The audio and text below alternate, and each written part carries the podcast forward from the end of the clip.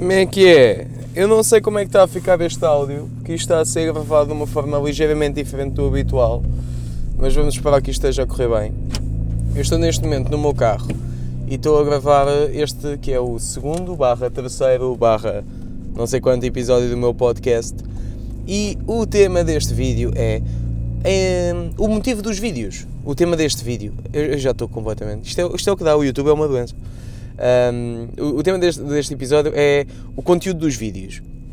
Isto prende-se principalmente com a questão do artigo 13. E eu posso adiantar já que, uma vez mais, eu, não vai ser neste conteúdo que eu vou dar a minha opinião sobre o artigo.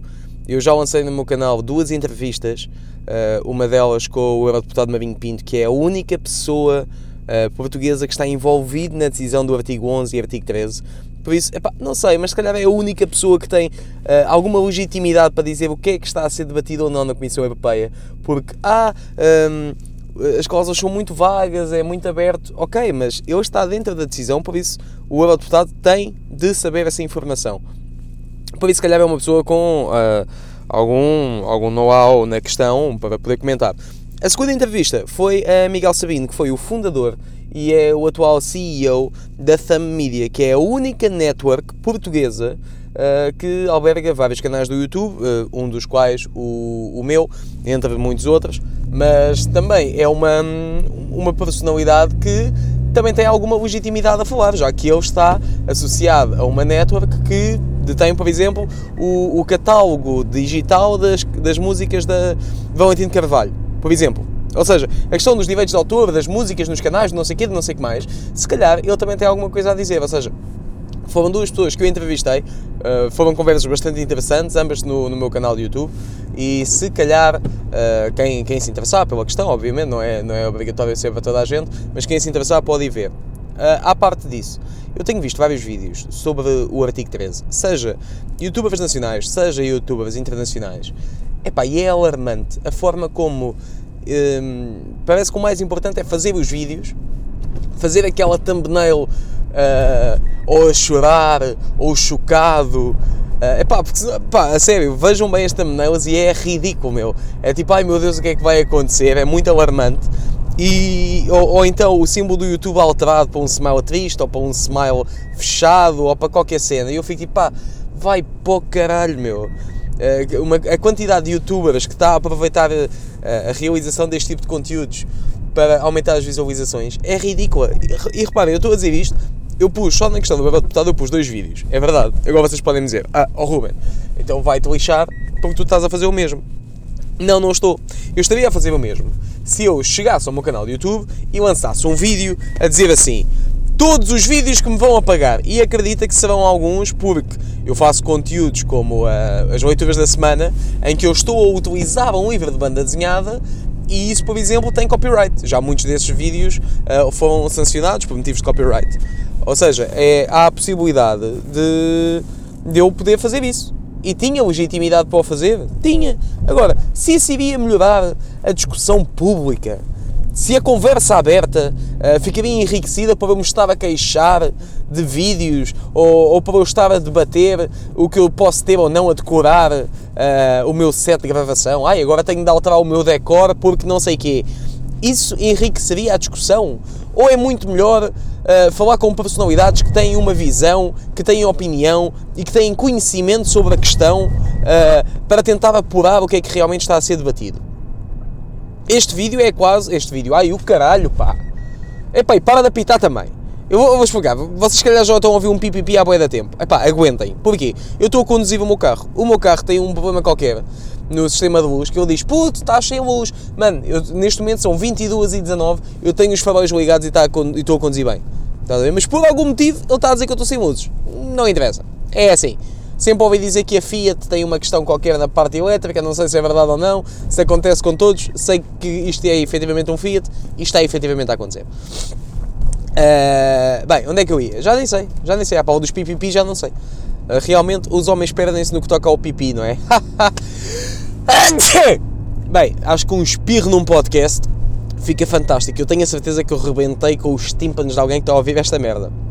Mas vamos voltar ao, ao cerne da questão, até porque é uma, é uma questão delicada e que tem, só para terminar a minha visão, Exato, agora arrebentei outro tímpano, porque arrebentei o esquerdo há bocado e agora arrebentei o direito, certamente. Uh, tudo isto para dizer assim: há a possibilidade de fazer vídeos sobre o assunto ou há a possibilidade de fazer algo mais do que isso. Eu há pouco tempo, à, à conversa com, com o Zorlak, uh, cheguei aqui a uma conclusão, eu e ele, até mais ele do que eu, que eu estava a comentar com ele que antes havia um opinion makers e hoje em dia há influencers. E ele fez uma distinção, não, um influencer é, é, a maneira como tu vestes, a maneira como tu falas, a música que tu ouves e tudo mais.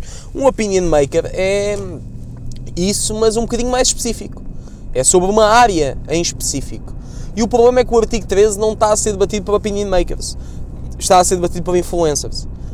Por isso, uh, epá, para a malta que está a fazer vídeos, mano, faz um trabalho, meu. Foi o que eu disse ontem no, no Maluco Beleza.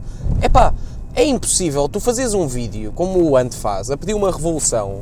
É pá, e depois dizes, há um português lá para o meio, mano. Sete cliques e chegas ao português que lá está. Bolas, mano. Pá, tentem fazer. Uh, nem tentem, não há youtubers a ouvir isto, meu. Por isso, epá, é, é só um desabafo. Isto é um desabafo.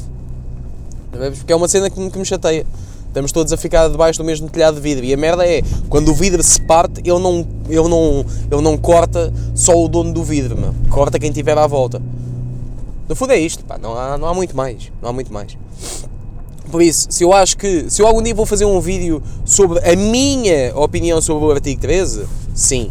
Pá, mas antes disso, primeiro vou falar com várias pessoas. Já lancei duas entrevistas. O Zorlak que é um dos maiores streamers em Portugal, também já foi entrevistado um, e vou lançar também brevemente. Uh, agora estou a aguardar a confirmação da direção da GDA, que é a gestão um, de direitos de autor, se não me engano. Não, dos artistas, dos artistas, sei que é, uh, para, um, para tentar confirmar com eles também a possibilidade de uma entrevista, para falarmos do assunto.